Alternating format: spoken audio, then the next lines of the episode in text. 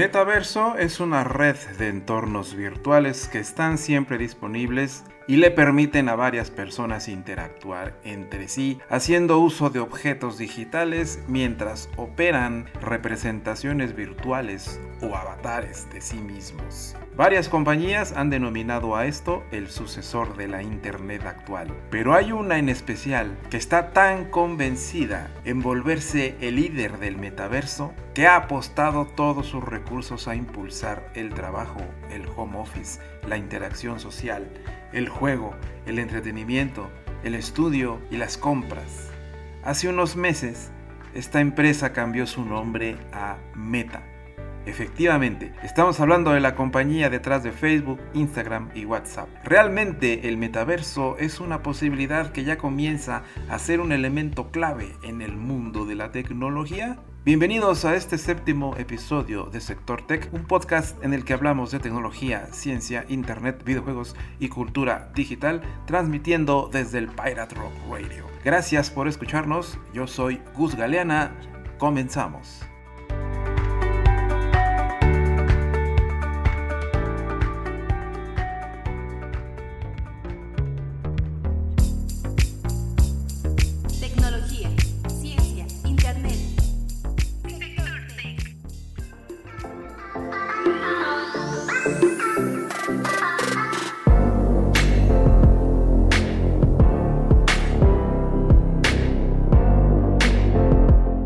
Cuando llegamos al final del quinto episodio de Sector Tech, comentamos que Facebook cambió su nombre a Meta Platforms Incorporated. Por si muchos no lo saben, también es dueña de otras compañías como Oculus VR, que desarrolla tecnología para la realidad virtual. Giphy, la empresa detrás de las enormes bases de datos para buscar imágenes GIF y que posteriormente sirven para incrustarlos en los mensajes de las propias aplicaciones. Y Mapillary, un servicio recién adquirido desde 2020 para los mapas en web. Su cambio de nombre también fue en función de querer impulsar con todos sus recursos y todo su poder una nueva tendencia basada en la construcción de un metaverso. En griego, meta significa más allá de acuerdo con el sitio Quatsalia, se trata de un programa informático en el que se representa un mundo digital. Los usuarios, como si se tratara de un videojuego, se conectan a él mediante sus dispositivos, ya sea ordenadores, tabletas, móviles, gafas de realidad virtual, etc.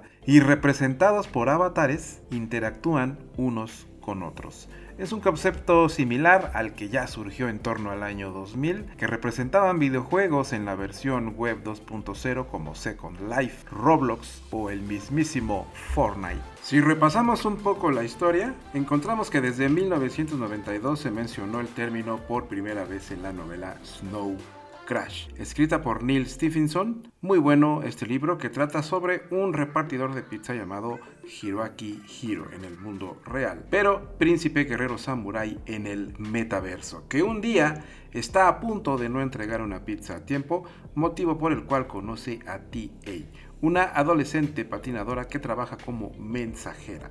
Poco después, Hiro descubre la existencia de un poderoso virus informático en el metaverso que proyecta una imagen de ruido constante sobre un monitor y que afecta a la capacidad del lenguaje del individuo que contemple dicha imagen. En este relato, el autor utilizó el término avatar para referirse a una imagen de identidad que un usuario puede adoptar en Internet este avatar era utilizado en la aplicación de los juegos de rol masivos que se reflejan en el metaverso de la novela.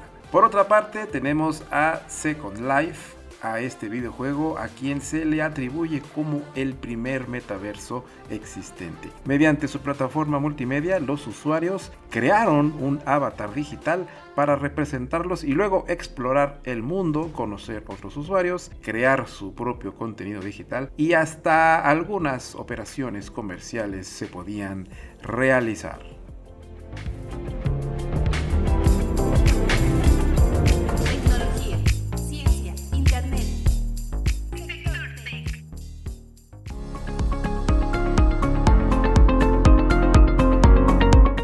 Platiquemos ahora de las características del metaverso. 24 de 40 futuristas reconocidos, arquitectos tecnológicos, académicos y empresarios publicaron en 2006 un documento titulado Metaverse Roadmap que incluye cinco definiciones del mundo social que se avecina. Revisando todos estos conceptos, extrajimos tres características distintivas del metaverso. La primera de ellas es la permanencia. El metaverso coexistirá con la civilización humana y existirá por mucho tiempo. Quiere decir que la existencia de este entorno virtual no se verá afectada por la quiebra o desaparición de una determinada empresa. La segunda característica es descentralizado. El metaverso se regirá por protocolos de código abierto, el derecho de formular e interpretar este acuerdo y las reglas relacionadas no podrán pertenecer o depender de una empresa o país. Tercera, conexión en tiempo real e interacción dinámica. Desde personajes virtuales e individuos reales en el mundo físico hasta organizaciones y entidades. Todos necesitan estar conectados, influenciados y coevolucionados y el metaverso será el entorno en el que se produzca.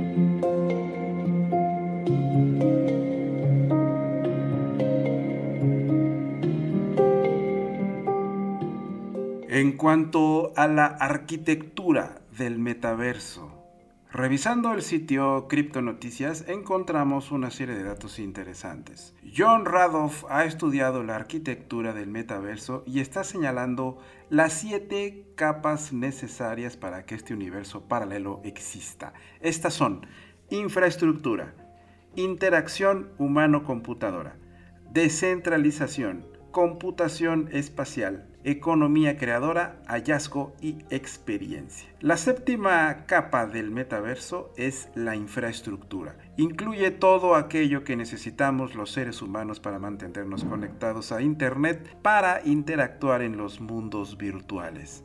Estamos hablando de nuestros dispositivos portátiles, chips, baterías, sensores de imagen, las redes 5G y lentes inteligentes, entre otros. La sexta capa es la interacción humano-computadora. Son los dispositivos informáticos que colocamos en nuestros cuerpos transformándonos en cyborgs. Los visores de realidad virtual y realidad aumentada, por ejemplo, la tecnología de inteligencia artificial, la IA, y el acceso a potentes sistemas informáticos de borde, ejecución de procesos o gestión de datos en la ubicación física de un dispositivo sin ser enviados a la nube. Todo esto absorberá cada vez más aplicaciones y experiencias del metaverso. La quinta capa es la que conforman las redes descentralizadas. Esta representa un punto clave para las personas dentro del ecosistema, pues a través de esta capa todos los recursos del metaverso se pueden distribuir de manera equitativa. La estructura ideal del metaverso es lo opuesto al oasis de la película Ready Player One,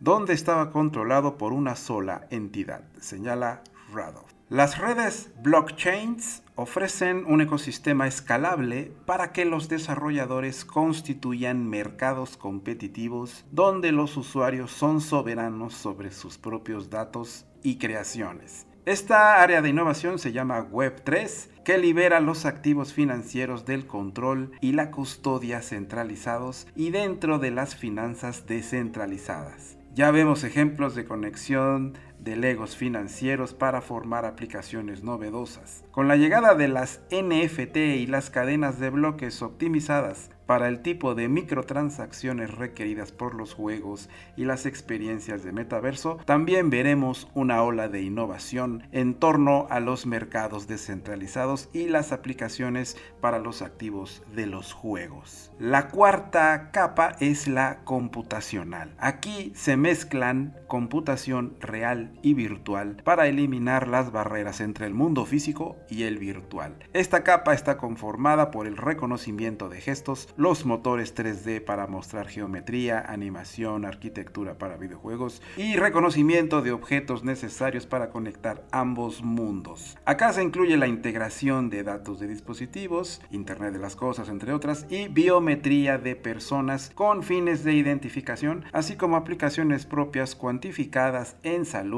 o estado físico, y las interfaces de usuario de próxima generación para admitir flujos de información y análisis simultáneos. La tercera representa la economía del creador. Contiene toda la tecnología que los creadores usan todos los días para crear experiencias que la gente disfruta. Hoy, los creadores independientes tienen la oportunidad de acceder a un conjunto de herramientas que integran con las redes sociales y monetizan de manera descentralizada y abierta. Con ello, tienen acceso sin precedentes a la capacidad de crear experiencias para otros usuarios. La segunda capa es la del hallazgo. Al igual que los portales web y los motores de búsqueda, esta capa proporciona empuje y atracción para que las personas se involucren con nuevas experiencias. Es un ecosistema enorme y uno de los más rentables para muchas grandes empresas. Pero, en definitiva, los usuarios se agruparán en aquellos entornos en los que se sientan más cómodos, como siempre sucede. En algunos casos las personas buscarán activamente información sobre una determinada experiencia, pero en otros se sentirán atraídos por la estrategia del marketing de algunas marcas que la persona no solicitó específicamente, incluso si optó por participar. El contenido impulsado por la comunidad es un sistema de hallazgo o descubrimiento mucho más rentable que la mayoría de las formas de marketing. Cuando las personas realmente se preocupan por el contenido o los eventos en los que participan, correrán la voz. A medida que el contenido en sí sea más fácil de intercambiar, comercializar y compartir dentro de más contextos de metaverso, el contenido en sí también se convertirá en un activo de marketing. Son palabras de John Radoff, desarrollador de mundos virtuales.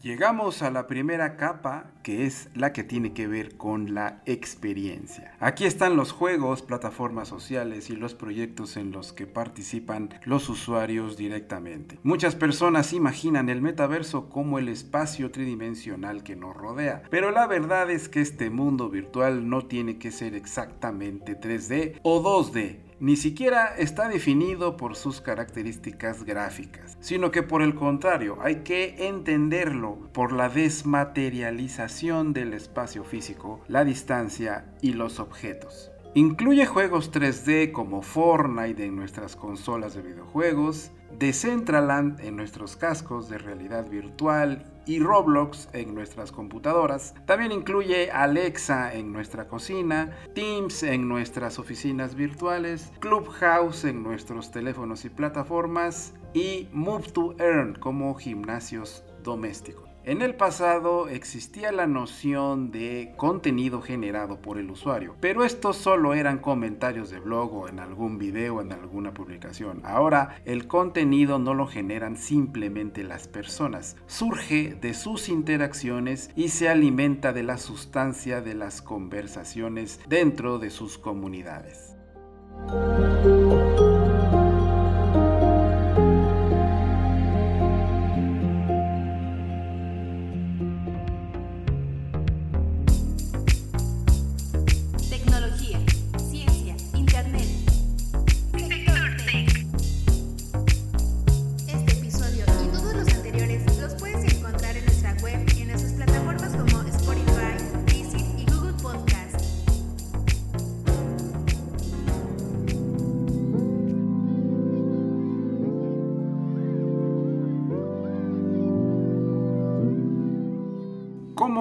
Entrar al metaverso. El metaverso promete cambiar la forma en que vemos el mundo al ofrecer la posibilidad de brindar una experiencia inmersiva social en su totalidad y mostrar infinitas posibilidades de acceder a universos virtuales que existen entre lo real y lo virtual. Cada uno de ellos permite vivir una aventura distinta. Sin embargo, puedes vivir y socializar en muchos metaversos sin la necesidad de visores de realidad virtual. De hecho, hay millones de personas que hoy están interactuando en mundos virtuales todos los días. En ellos pasan miles de horas cada vez y la mayoría lo están haciendo sin dispositivos de realidad virtual, realidad aumentada, realidad mixta, realidad extendida. Así que generalmente para ingresar a un metaverso solo necesitas un dispositivo móvil, una laptop o una PC conectados a internet. Luego, sentarte, mirar una pantalla y usar un teclado y un mouse. Hay metaversos como el de Axie Infinity,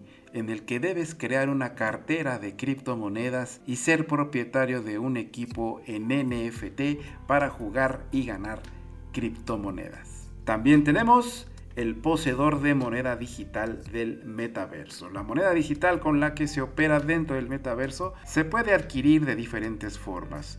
Normalmente comprándola a cambio de dinero corriente u otras criptomonedas en un mercado de dinero digital llamado exchange de criptomonedas, o bien siendo recompensado dentro del metaverso por crear contenido, participar en diferentes iniciativas o juegos play to earn promovidos por otros, etc. Esta moneda para sus propietarios representa un depósito de valor. También puedes participar como creador de contenido en el metaverso. Estos usuarios pueden crear contenidos de diferente naturaleza, pueden producir arte, moda, juegos y venderlos obteniendo a cambio una remuneración en moneda digital. Como freelancer, al igual que en la vida real, los usuarios pueden ofrecer sus servicios y ser contratados por otros usuarios como entidades financieras o empresas de servicios profesionales. No es una lista cerrada de roles para participar en un metaverso. Dentro de cada uno se pueden promover formas adicionales de participación para ofrecer beneficios económicos a sus usuarios.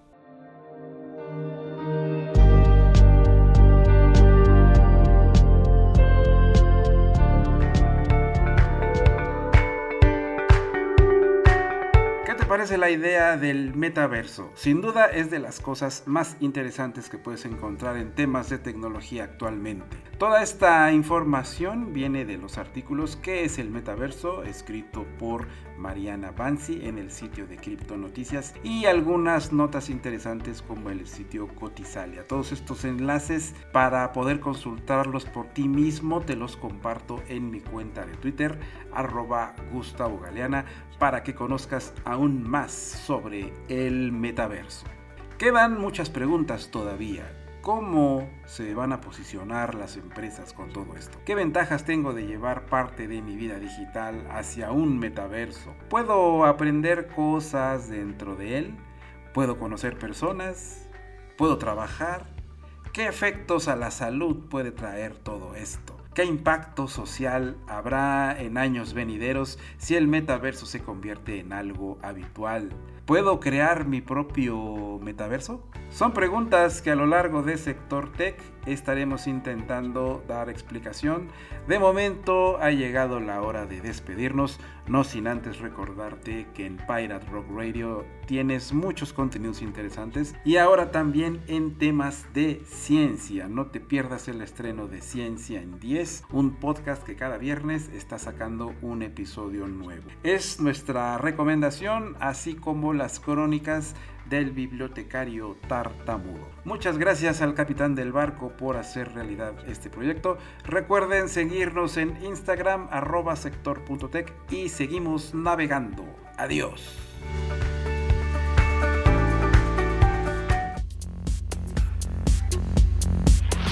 Mantente actualizado con Sector Tech. Gracias por acompañarnos. Nos escuchamos en el próximo episodio.